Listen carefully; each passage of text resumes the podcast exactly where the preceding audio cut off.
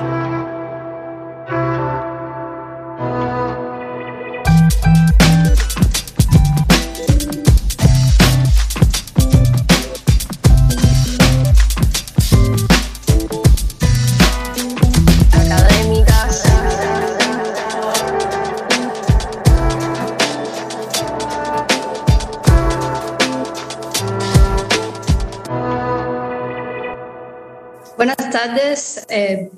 a quienes nos están observando desde cualquier parte del mundo.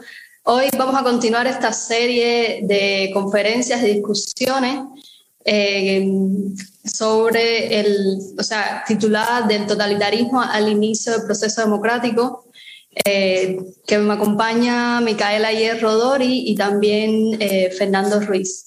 Desde 1959 Cuba ha sido un gobierno de partido único y con la caída del muro de Berlín y el florecimiento de los movimientos prodemocráticos se esperaba un proceso de democratización en Cuba, eh, guiado por la sociedad civil y los movimientos sociales, pluralistas y pacifistas, como había ocurrido en los países de la Europa comunista. Sin embargo, Cuba no siguió esta tercera ola de democratización y la pregunta por qué las organizaciones de la sociedad civil cubana no fueron capaces de empezar un proceso de democratización eh, continúa sin una respuesta clara.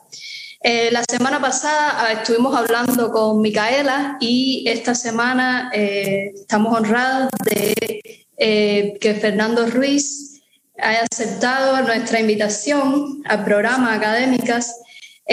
primero presento un poco a Fernando. Fernando es autor de un libro de investigación sobre periodismo independiente en Cuba eh, por aquella fecha, 2003, terminó encarcelado por los agentes de la policía política en Cuba, que le decomisaron todo su material grabado. Y eh, a Fernando no le resulta difícil eh, definir cuál es el debate central en torno a Cuba. No es un debate izquierda y derecha, sino entre democracia y dictadura. Y por supuesto es una gran oportunidad para nosotros encontrar un, aliado que finalmente es en los métodos que en, la meta. Querido Fernando, muchas gracias por hoy. Gracias, Juliana, a vos por la invitación y al instituto. Es, es, un honor, como siempre, siempre es emocionante un diálogo y un encuentro, sobre todo con, con los demócratas eh, de Cuba en, en la isla y, como vos dijiste, en todos los países del mundo. Esta, esta persistencia de, de los luchadores eh, por la democracia en Cuba desde, desde la hora cero del comienzo de la dictadura eh, es también una, una, una señal de, de, victoria. Así que esa, esa pregunta que vos hiciste al principio de por qué Cuba no se, no se sumó a la tercera ola. Y yo diría, y a otras olas que hubo en la historia, ¿no? Sucesivamente hay olas democratizadoras eh, y Cuba se mantiene cada vez más aislada. Cada nueva ola se aísla más y se cierra más. Eh, y también en el momento de, las, de la primavera árabe, en ese proceso de democratización tan esperanzador en su momento, eh, pudo ser otro, otro de los, de los eh, sismos de la historia que podía haber llegado a, la isla. ¿no? Así que, em, bueno, esa, esa es una, una, una visión que hay que tener, ¿no? O sea, la transición a la democracia tiene eh, grandes saltos y también pasos cortos. Y, y la inteligencia en el análisis tiene que ver con ver los pasos cortos que se están dando. Eh, y, esos, y esos pasos cortos, eh, yo, yo los, puedo ver eh, desde, desde afuera, ¿no? Sin, todo el conocimiento interno y de la experiencia y de la vivencia que tienen ustedes adentro, pero desde afuera, después de haber acompañado muchos años la, experiencia de la lucha por la democracia en Cuba, eh, uno, uno, ve que se han construido eh, raíces, hay un humus democrático, hay una especie de siembra. Bajo el techo de la dictadura hay una siembra de semillas democráticas permanentes, pequeñas, em, y, esa, y esa construcción colectiva que están haciendo, eh, uno lo puede ver, por ejemplo, cuando, cuando vi los, los trabajos de investigación que hizo eh, Cultura Democrática, que hizo Micaela, donde uno puede ver la continuidad de las distintas experiencias de periodismo independiente, de cultura independiente, de arte, de, eh, las organizaciones, las distintas propuestas que, políticas que se fueron haciendo. se han hecho todas las propuestas, de todo tipo, ¿no? Con distintos componentes de diálogo, eh, distintas estrategias, distintas tácticas. Todo eso uno siente a veces que si no se logra la, caída de la, dictadura, parece un fracaso, pero eso es una siembra, es una siembra de cultura democrática. Y además es bien importante pensar que la futura democracia cubana que va a llegar va a estar fundada y va a estar muy eh, condicionada por las formas que utiliza hoy la disidencia para construir esa futura democracia. ¿no? O sea, este es un momento en donde ya no es que la democracia hay que esperar eh, las elecciones abiertas para empezar a construirlas. Ya se está construyendo la futura democracia en las bases culturales que se están haciendo, en las bases de la práctica política, de la práctica colectiva, em, que se está, de las prácticas discursivas que se están haciendo hoy en el ámbito de la, en la sociedad disidente, ¿no? O sea, ya se está construyendo la, la, la, democracia en, estos, en pequeños pasos. ¿no? Después vendrá en algún momento el gran salto, ¿no? esa, esa, ese momento luminoso con el que siempre soñamos, especialmente eh, quienes, quienes sufren la dictadura en forma más directa. Eh, ese salto luminoso algún día va a llegar, ese, ese, esa caída, em, o ese fin, ese cierre del periodo autoritario. Pero todos estos pasos que ya se están dando y que eh, recopila eh, Micaela en su investigación son primeros pasos que van construyendo esa, esa cultura. Eh, a mí, este instituto lleva el nombre de Ana Arendt. Y yo recuerdo cuando, cuando Tania Bruguera leía los orígenes del totalitarismo ¿no? en, en público. Y, y, Ana Arendt tiene un concepto que a mí me, me, gusta mucho, que es el de la duplicación de la sociedad. Y ella hablaba, vieron, ¿se acuerdan que decía que el nazismo pudo rápidamente dominar una sociedad muy fuerte como la alemana, muy culta, muy diversa? Eh, no, era, una sociedad eh, absolutamente destruida, eh, sin ningún nivel de cultura, de fuerza social, la arraigo al contrario, era una sociedad muy compleja la, alemana que dominó Hitler. Y, y, esa, y Ana Arendt mencionaba el método de la duplicación social, que era que, los nazis, ante cada eh, organización, pequeña organización colectiva que había eh, en Alemania, ellos habían hecho una organización en espejo entonces estaban los abogados alemanes y había un grupo de abogados nazis, los periodistas alemanes y había un grupo de periodistas nazis, los eh, dibujantes eh, alemanes, un grupo de eh, dibujantes nazis. Entonces, ese mosaico en pequeños pedacitos que habían hecho, una vez que toman el poder en el 33, se invierte la proporción de poder y son los abogados nazis los que empiezan a dominar al resto de los abogados alemanes. Pero eh, lo que Ana Arendt sugirió, pero de, alguna forma no llega a ver, es que también la caída y el fin de las dictaduras se puede dar por este proceso de duplicación. Y hemos visto cómo en la sociedad cubana se han empezado a generar grupos de eh, periodistas independientes, abogados independientes, eh, artistas independientes, es decir, pequeños grupos eh, usa la palabra que no me gusta tanto Ana Arendt, pero la usa ella, pólipos, ¿no? En cada uno de los, de los, de los sectores del colectivo hay, hay, una, hay una especie de pólipo distinto que propio de la sociedad democrática. Entonces, eh, eso implica construir la sociedad democrática bajo el techo de la dictadura. Empezar a generar eso, eso que ya se está generando de hecho, eh, ese mosaico en espejo de lo que es la organización colectiva. Y eso, eso es lo que puede empezar a generar esta idea que la batalla no es solo política en el sentido de partidaria, sino que se da en cada micro espacio de la sociedad.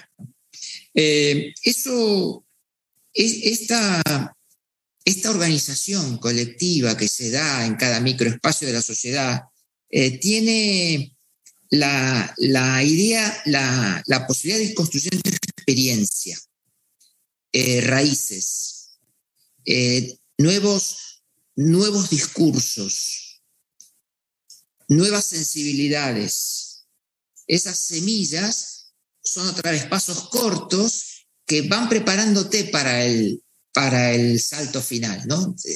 A mí me preocupa a veces que si no hay grandes avances, no hay avances. Y yo creo que es una de las grandes, eh, de los análisis políticos y sociales, es una de las grandes tragedias no percibir los pequeños avances. ¿no?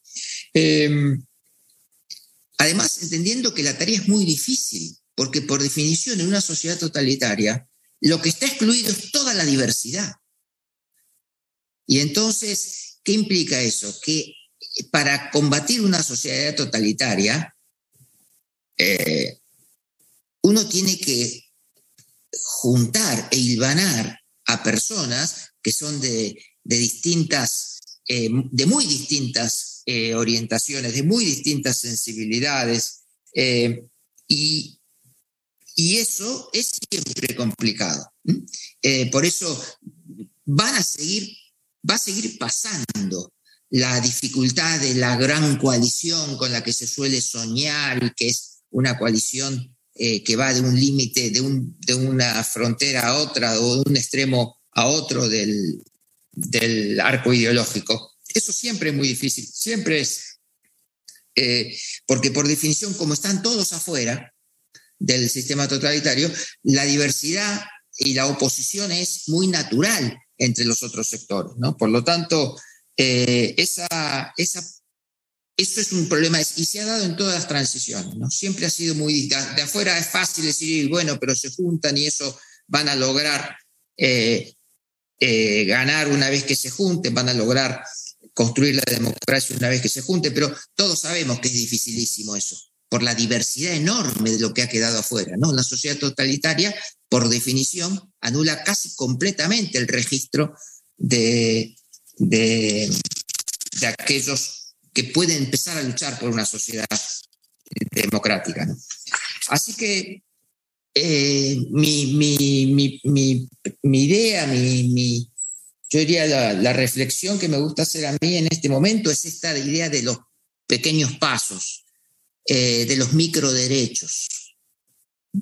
Se pelea por los derechos, pero el camino de los derechos está, eh, son varios microderechos que se van ganando, ¿no? Como, como en gran medida el artivismo logra, ¿no? y las distintas manifestaciones de, de protesta colectiva logran. Bueno, vamos a tratar de distribuir eh, esta declaración en la Plaza de la Revolución. ¿no? Son microderechos.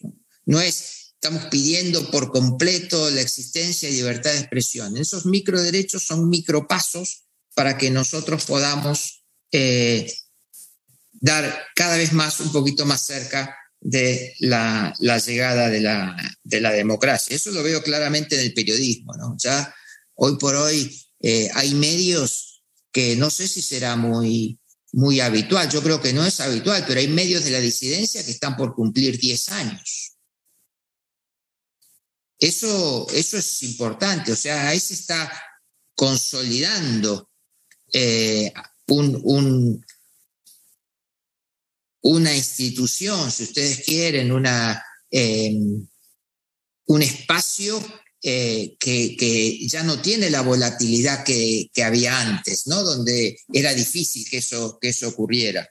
Eh, las propias eh, Damas de Blanco son una organización que con toda la, represión que sufren, siguen sufriendo, ya, ya han consolidado desde el 2003 una estabilidad muy relevante. ¿no? Eso, eso es eh, yo creo, uno de los, de los puntos fundamentales que yo quería comentar hoy, ¿no?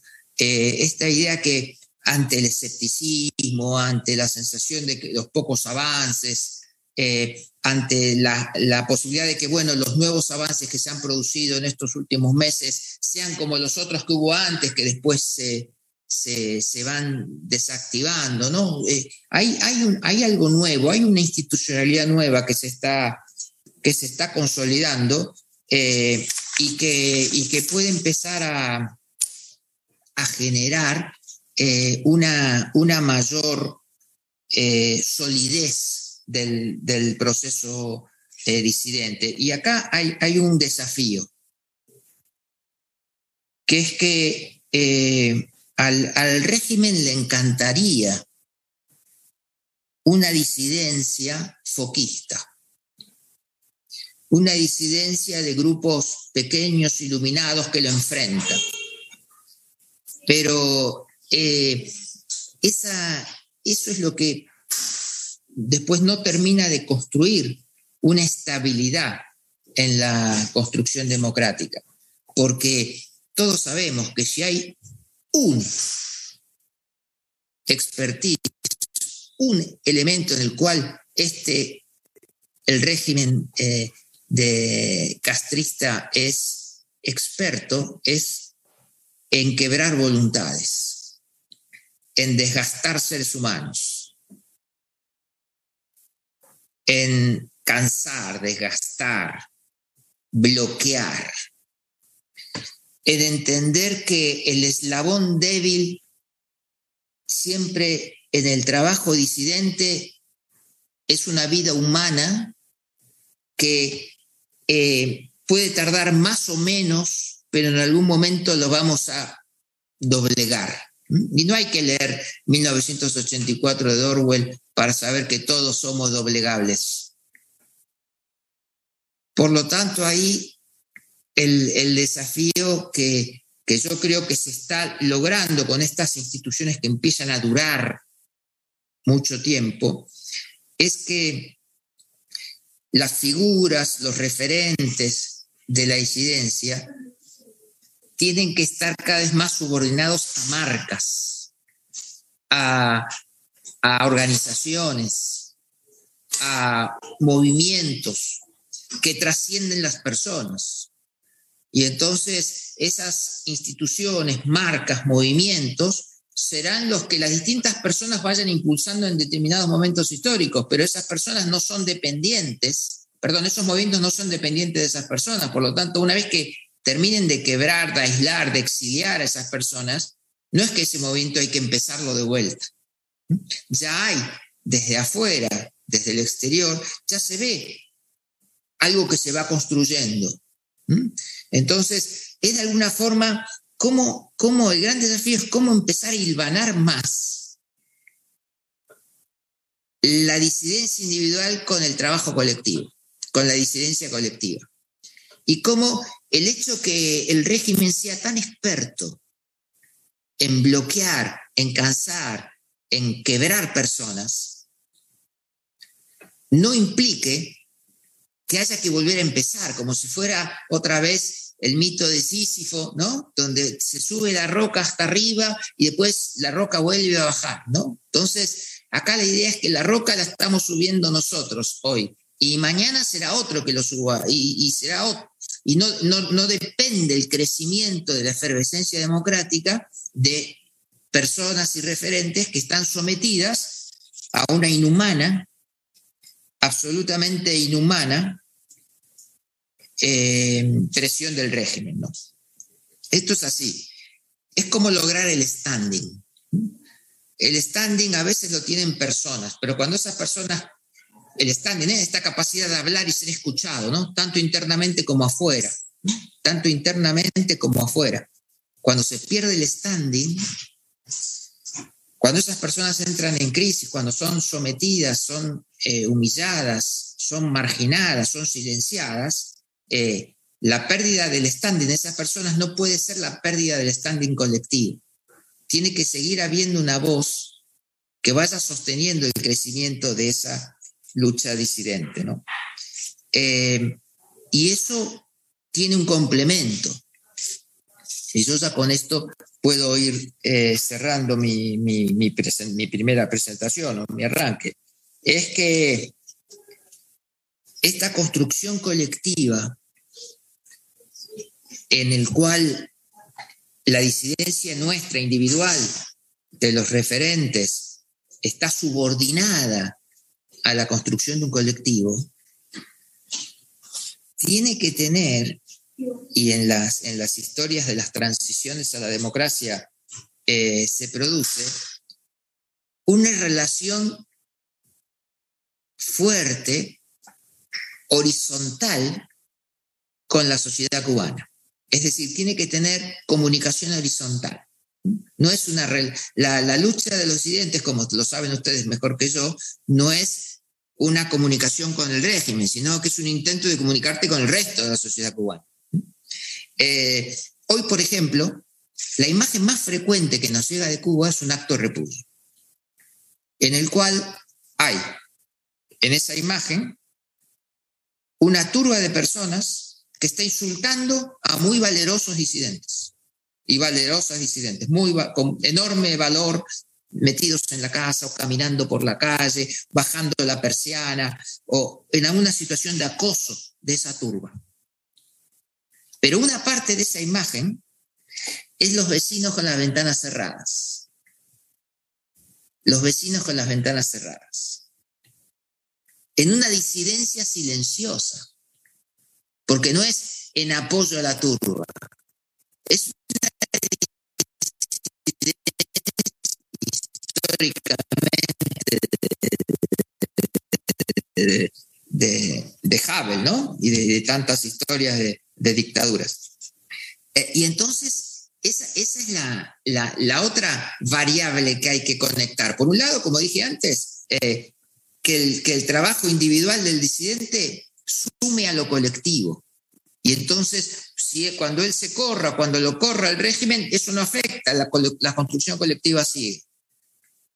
Y la otra variante es la conexión horizontal, la conexión con eh, el vecindario, los vecinos, la proximidad,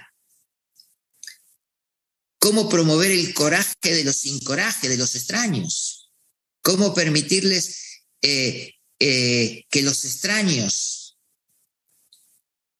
puedan entrar a la participación eh, sin costo o con menores costos, buscar la fuerza de los lazos débiles, ¿no? Y entonces aquí hay una experiencia eh, histórica en Cuba, que es lo de los CDRs, ¿no? los Comités de Defensa de la Revolución, que han sido una, uno de los ejes más importantes de la dominación.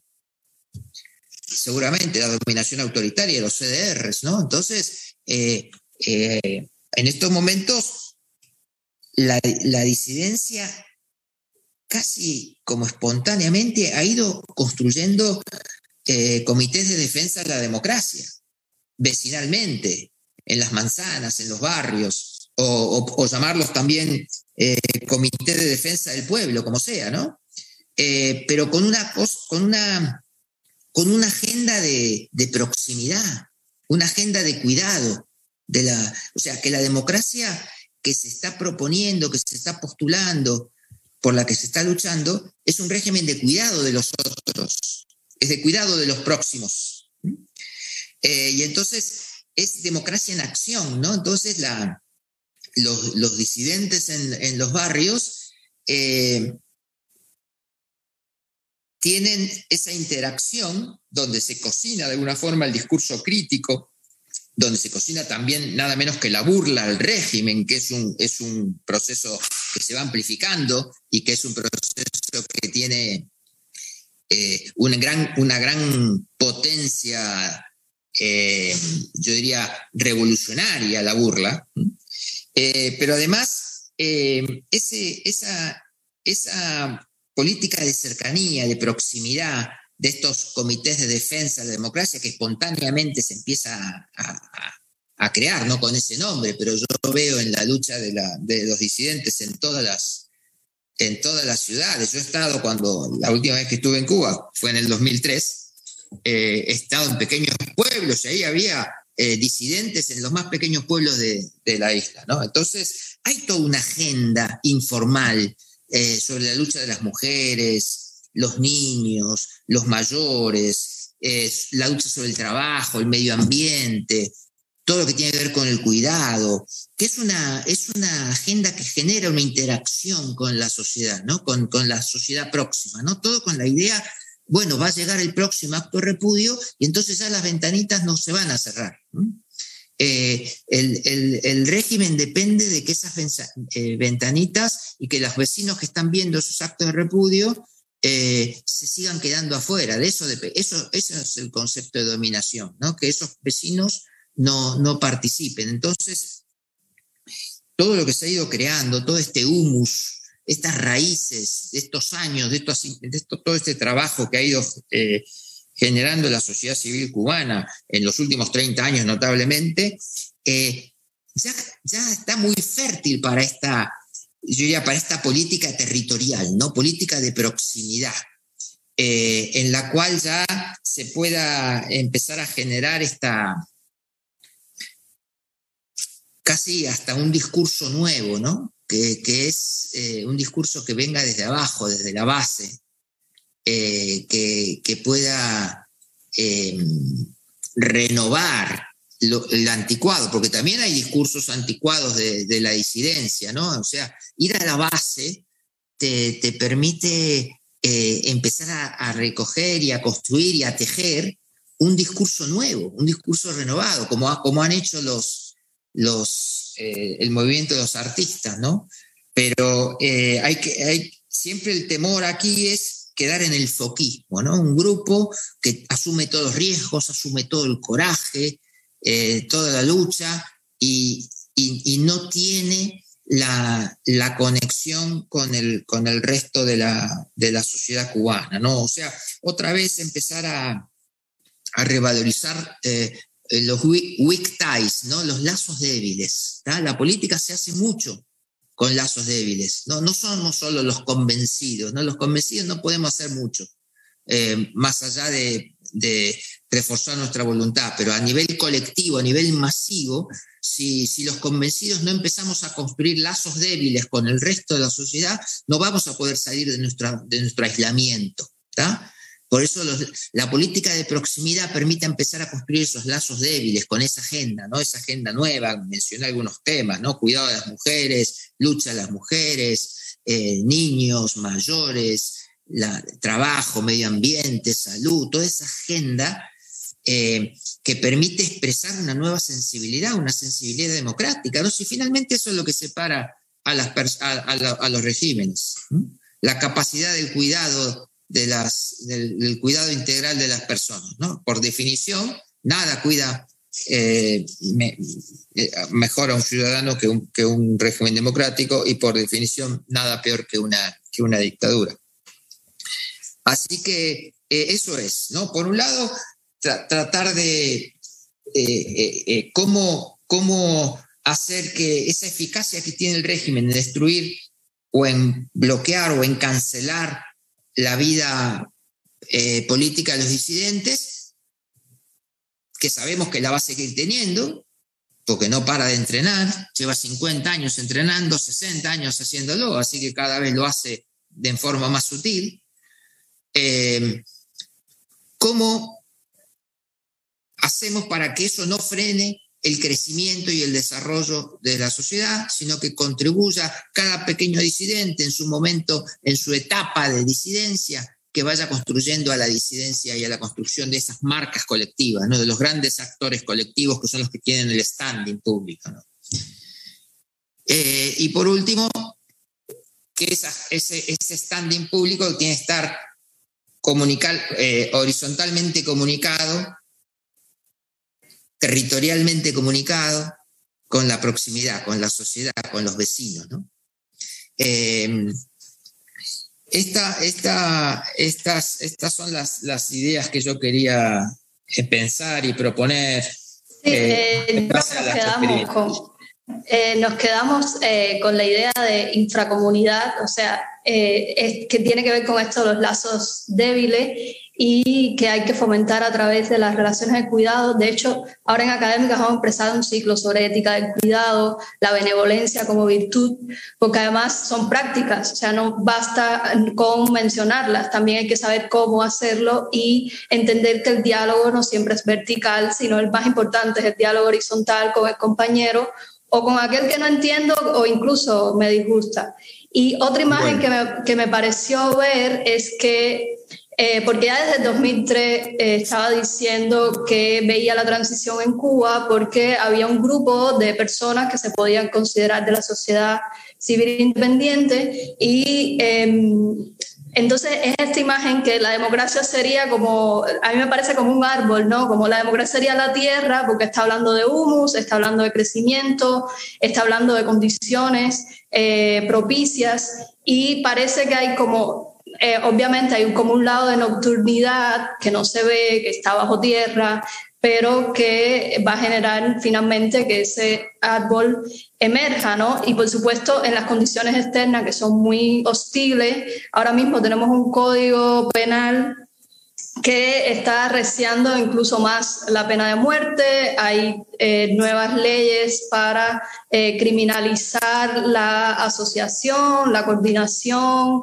eh, independiente y o sea, parece que, que, el, que, el, régimen no le basta con esta eficacia que ha logrado por, por tanto tiempo. Entonces, otra cosa que se me ocurre, que le he oído comentar, es eh, sobre la inserción eh, internacional, o sea, que tiene Cuba y que tendría también esta sociedad civil independiente. Sobre todo, me parece muy interesante sus opiniones sobre el embargo y sobre el exilio, que generalmente son, eh, o sea, cuando se entra en un debate, son como, em, digamos, indicadores o cuestiones que hay que eh, explicar mucho porque parece que son las que deciden finalmente cuál es nuestra, si nuestra postura es de izquierda o derecha, y en, ese ring es como que uno no puede realmente defenderse, ¿no? Parece que todo es este binarismo de izquierda y derecha y que criticar a Cuba y sus métodos te convierte en, un abyecto, ¿no? Claro.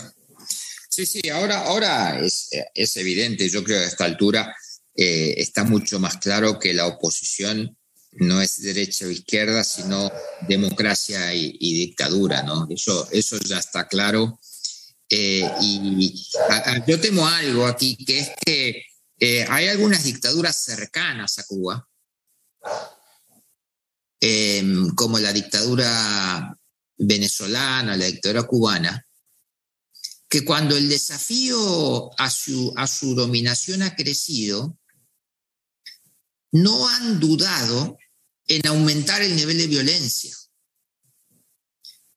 Entonces, eh, es, posible que, mm, es evidente, la proximidad entre, entre las cúpulas eh, sandinista, chavista y, cubana, eh, a mí me gusta decir que son, son trillizos que se parecen cada vez más.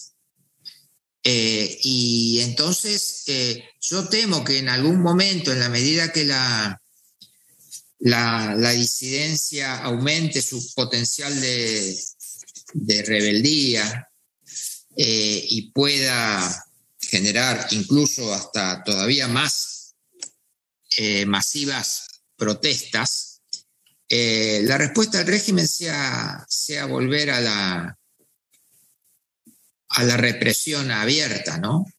Eh, como, como hicieron en, en, las protestas venezolanas y, nicaragüenses. O sea, este, toda esta sofisticación que tienen históricamente, para llamar de alguna forma sofisticación, ¿no? Pero esta capacidad de, de, bloquear el crecimiento de la sociedad disidente eh, se, si aumenta el desafío de la sociedad disidente, puede hacerse un poquito más, más, más brutal la respuesta. Sí, de hecho, ahora, el, el, después del 11 de julio, eh, Cuba se convirtió automáticamente en el país con más presos políticos. Sí, sí, sí, yo, digo, yo digo también violencia eh, ya, eh, porque de alguna forma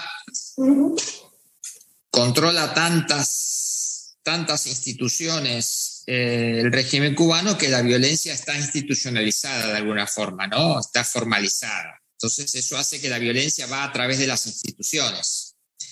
Pero yo me refiero a una violencia más desnuda, ¿no? Una violencia eh, en la calle, eh, que es lo que por ahora han podido evitar, ¿no? Siempre quieren disimular, son, son actos de protesta eh, de, otros ciudadanos contra otros ciudadanos, ¿no? Que no aparecen los uniformes, o aparecen muy poco. bueno, en, Nicaragua también usaron paramilitares de, civil, ¿no? Muchos, y en, Venezuela también, para la represión. Así que eh, yo creo que estos trillizos eh, pueden actuar de la misma forma. Por lo tanto, también hay que estar eh, preparado para eso. Pero volviendo a tu pregunta original, sin duda, hoy creo que está un poco más claro que la, que la oposición es entre democracia y dictadura, no entre izquierda y derecha. Eh, sí, eh, muchas gracias. Em, Micaela, ¿estás por ahí? Em, bueno, otra cosa eh, que me gustaría preguntarte, bueno, era sobre el embargo también, em, que tenía esta opinión sobre, que la, sobre la inserción internacional de Cuba, porque el, el régimen eh, imputa al encargo, perdón, al embargo cualquiera de sus errores, sus eh, fracasos económicos. Eh, entonces, es la visión que también se tiene sobre Cuba. O sea, es un país bloqueado, como dice el gobierno cubano, y Estados Unidos se pone como el principal enemigo de el, el principal enemigo del pueblo, de el que provoca toda la miseria que hay. Yo no creo ya que eso esté, esté funcionando con, con, fuerza como lo hacía hace 10 o 15 años. ¿no? no, veo que el embargo funcione hoy como, como un elemento central de la defensa. Eh, de, eso a nivel internacional tiene cada vez menos impacto. En nosotros, en, en cuando vemos en las, en las marchas en la, en la embajada que siempre los cubanos, el grupo de cubanos que piden libertad se terminan enfrentando por ahí con sindicalistas argentinos que están con un cartel no hay bloqueo y que yo usan el tema del bloqueo para convocar a la solidaridad internacional no democrática para, para, para apoyar el régimen y siempre utilizan el bloqueo. Pero creo que cada vez eso es como más débil.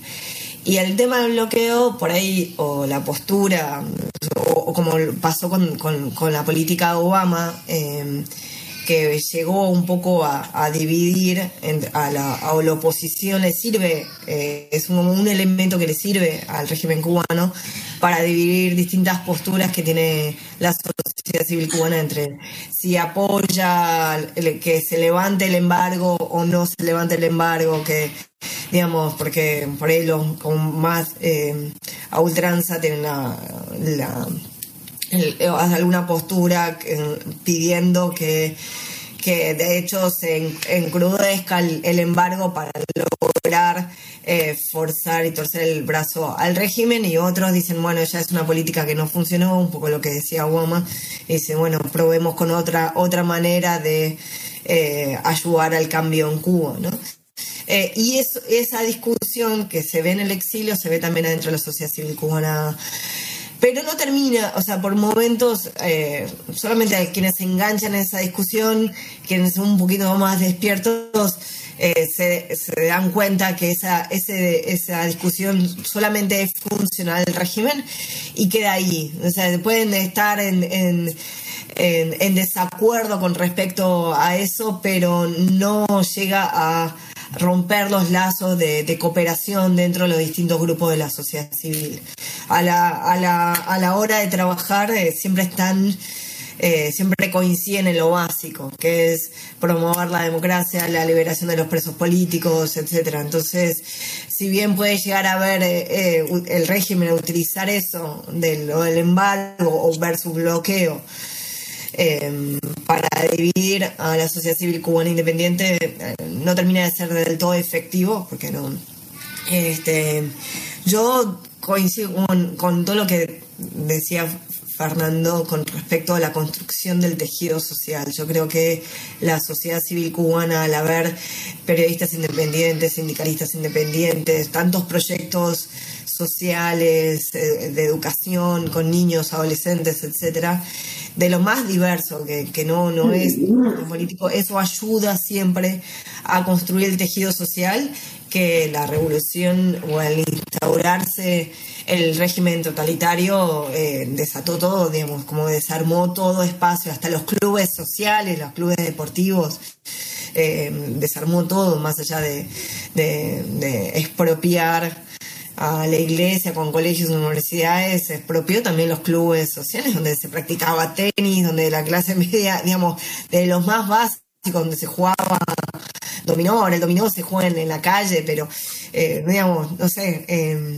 de esos espacios de convivencia del cubano que se van creando pequeños espacios independientes que el régimen puede luchar o no, pero quieras o no, eh, eso se ha ido construyendo paralelamente eh, y, son pequeñitos pasos, yo creo que más que importantes para iniciar este proceso de democratización.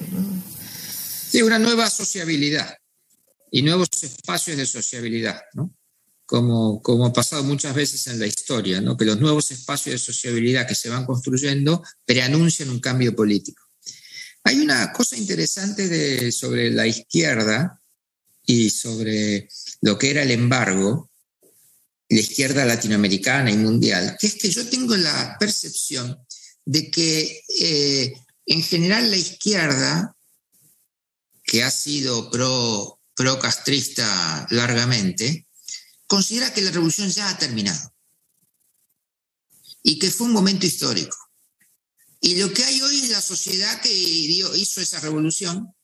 Y entonces eh, yo pienso que es, eh, son sectores internacionales que pueden empezar a ser de alguna forma acercados para la construcción de la sociedad cubana democrática, ¿no? Porque eh, ellos lo viven como un momento de sus biografías. La izquierda vive a Cuba como un momento de su biografía personal,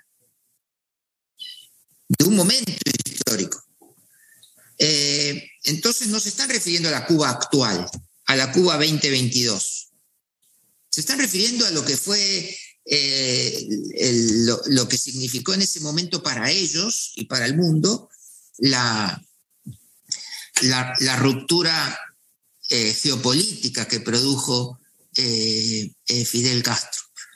Por lo tanto, yo no trasladaría esa simpatía a Cuba año 2022, donde son otros personajes, lideran eh, lidera un presidente que no participó de la revolución. La revolución claramente está agotada, o sea, Cuba no es una fábrica de ideas revolucionarias para el mundo hoy en nada. No genera un pensamiento, no hay un pensamiento revolucionario que está atrayendo a alguien, simplemente puede atraer por una cuestión económica, porque están financiando algo, el régimen cubano está financiando algo, pero no hay un atractivo en el pensamiento revolucionario cubano. Es claramente un pensamiento muerto. Por lo tanto, eh, eh, eh, Cuba 2022 y el gobierno de la dictadura hoy es casi un, un, enterrador de lo, que, de lo que fue.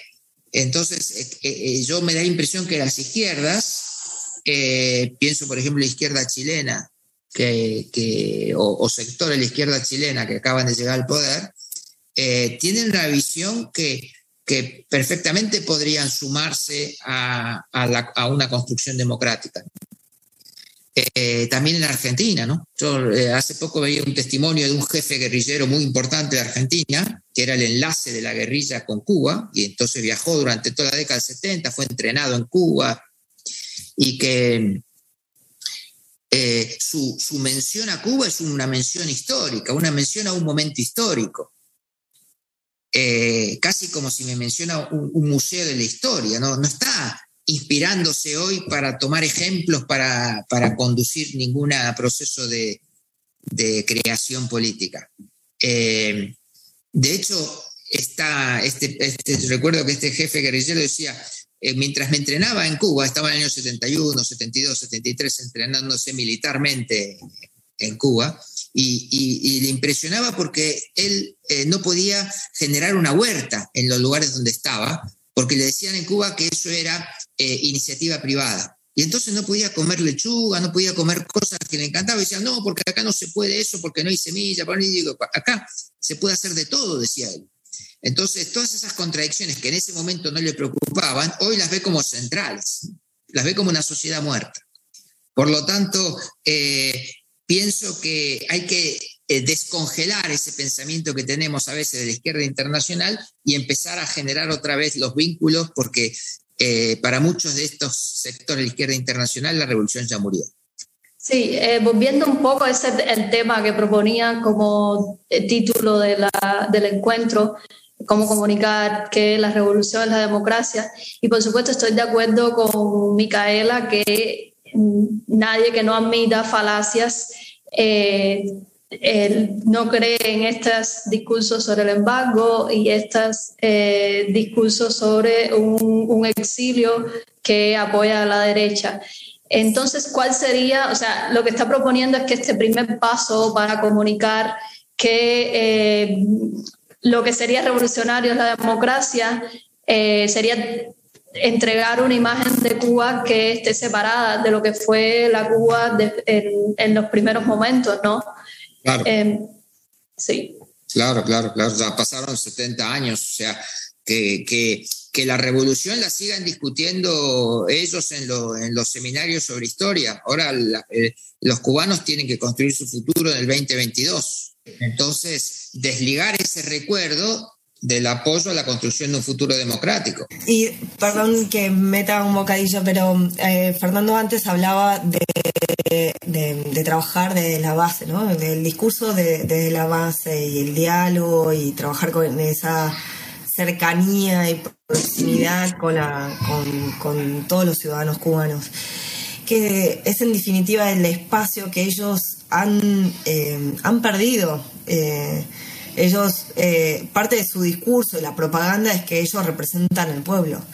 Ya no representan al pueblo, sino se convirtieron en la elite política del Partido Comunista y al pueblo le han dado la espalda eh, y, lo, han desoído y es, y es ese eh, pueblo que han reprimido el 11J muy claramente a la luz del mundo, ¿no? El mundo ha sido testigo ya de, esa represión abierta del régimen hacia su propio pueblo, que salió a pedir alimentos, medicina y libertad. Entonces, eh, es un, o sea, eh, y con, con, lo que hablábamos la vez pasada de de que el, ese acceso que cada vez se tiene más a Internet, que pueda facilitar esa, ese diálogo entre la sociedad civil con, con, el, con el pueblo, con los ciudadanos, pero sobre todo con la cercanía. El movimiento San Isidro surge de ahí, de esa cercanía la vecindad, de ese movimiento San Isidro, es del barrio San Isidro, es de, es de los vecinos que eh, salen, eh, que han participado abiertamente con los artistas que vivían en el barrio, que se han solidarizado y que han dicho basta con Luis Manuel, no se metan, con lo que digamos acá, digamos, han cuidado eh, al barrio San Isidro de, de, los actos de repudio, de la represión, de venir a hacer cualquier operativo represivo, ¿no? Entonces ya ahí claramente el, régimen ha perdido ese espacio de, manipulación de las masas que antes hacía. Eh, ha perdido ese, ese, encanto que tenía con, la ciudadanía, porque bueno, eh, claramente en estos 60 años ha fracasado eh, abiertamente en, en, satisfacer las demandas del pueblo o las necesidades del pueblo. Entonces, así como el, movimiento San Isidro ha tenido esa, esa cercanía, lo ha tenido un Paco, José Daniel Ferrer, con, digamos, en Santiago de Cuba, claramente, con, con, porque ellos fueron los que han tenido un gran impacto también movilizando ciudadanos, a personas, el cubano a pie, como siempre ustedes dicen, de que, ha salido a defender. Entonces, eh, cada vez que venían a hacerle un acto de repudio José Daniel Ferrer, eran los vecinos que también lo defendían. Entonces, ya no, el movimiento San Isidro, un Paco, son eh, algunos ejemplos de cómo los vecinos ven a la sociedad civil como, eh, como más cercanos que el régimen, que el propio régimen. Eh, ponen distancia de, la revolución que no fue y eh, se acercan más a la sociedad civil independiente. Sí, entonces nos quedamos con eh, potenciar estos lazos de la infracomunidad, o sea, aquellos que no tienen que tener necesariamente un compromiso político, que puede ser el papá, la mamá, el amigo, el vecino, el, alguien que le interesa la novedad y al mismo tiempo combinarlo con un descongelamiento de este gran ídolo que, que es la, la revolución cubana para la la izquierda en todo el mundo. Claro, claro, eso ya no lo vas a, ya no se puede cambiar, o sea, eso ya es un hecho histórico cristalizado. Eh, y es un debate histórico ahora, pero eh, hay que desligar eso de la construcción efectiva y real de una democracia en, el 2022, ¿no? Eh, y, ampliar las alianzas para eso. Eh, por eso, insisto otra vez, ¿no? Con la fuerza de, los lazos débiles, que no es ninguna frase mía, ¿no? es, una, es una expresión muy conocida, la fuerza de los lazos débiles, ¿no? Que es lo que te permite eh, ir más allá de, tus grupos más cercanos. En la medida que la, democracia y los grandes saltos para llegar a la democracia se dan cuando son los extraños los que participan, los que no tienen coraje, los, que, los distantes, los, eh, menos politizados. Eh, esos son el objetivo nuestro. Sí, porque eh, los totalitarismos terminan convirtiendo a individuos en cuerpos gloriosos, íntegramente políticos, sin otros intereses, digamos, más particulares. Sí, sí, hay que trabajar sobre, eh, por eso hablaba de la proximidad, de los otros intereses, de la vida, de la vida, de la vida diaria, ¿no? De, la, de, agendas nuevas, ¿no? Medio ambiente, eh, mujeres, niños, eh, cuidado de los mayores, toda esta, esta agenda em, que, permite construir estos, estos lazos débiles. Em, porque si no, eh, no, no, terminamos de salir del foquismo, o sea, de, los grupos cerrados, aislados, con muchísimo coraje, pero que para el régimen no son, no son eh, difíciles, porque eh, logran de alguna forma cortarle, aislarlos del resto de la sociedad, teniendo los elementos que tienen, ¿no? O sea, no les dejan llegar a los actos, en última instancia lo, ponen preso o lo, trasladan, o todas estas cosas que hacen, eh, que, que, prácticamente inmovilizan a, la disidencia cuando ellos quieren. ¿no? Así que, pero como, como decía Micaela, ¿no? Eh, eh, se han construido un montón de cosas, los ejemplos que ella daba, ¿no? de cómo la en los barrios había habido resistencia y hay resistencia, que, no tiene que quedar como una resistencia de héroes, una barricada, ¿no? Eh, eso, es lo que... Lo que eh, y, eso, y, esa y esa insociabilidad y ese intercambio, esa interacción que se produce con, con los cubanos, con los que tenemos lazos débiles, es la que va generando el nuevo discurso. El discurso que puede ser masivo que por supuesto el régimen tratará de cooptar y mil cosas. Pero bueno, va. Eh, lo, importante también es, no quedarse con una imagen escéptica, ¿no? Porque, eh, insisto, se han hecho en estos tres años, 30 eh, años, perdón, se ha construido un, terreno que va a ser que es un cimiento importante para la sociedad democrática del futuro. Sí, muchas gracias. Em, yo creo que estamos por hoy, de todas maneras, un debate abierto, un tema abierto con mucho más que aportar. Le agradecemos muchísimo su aporte, su tiempo, eh, su regalo. Gracias por estar en, en Académica. Y Gracias a ustedes. Esperemos seguir colaborando en lo adelante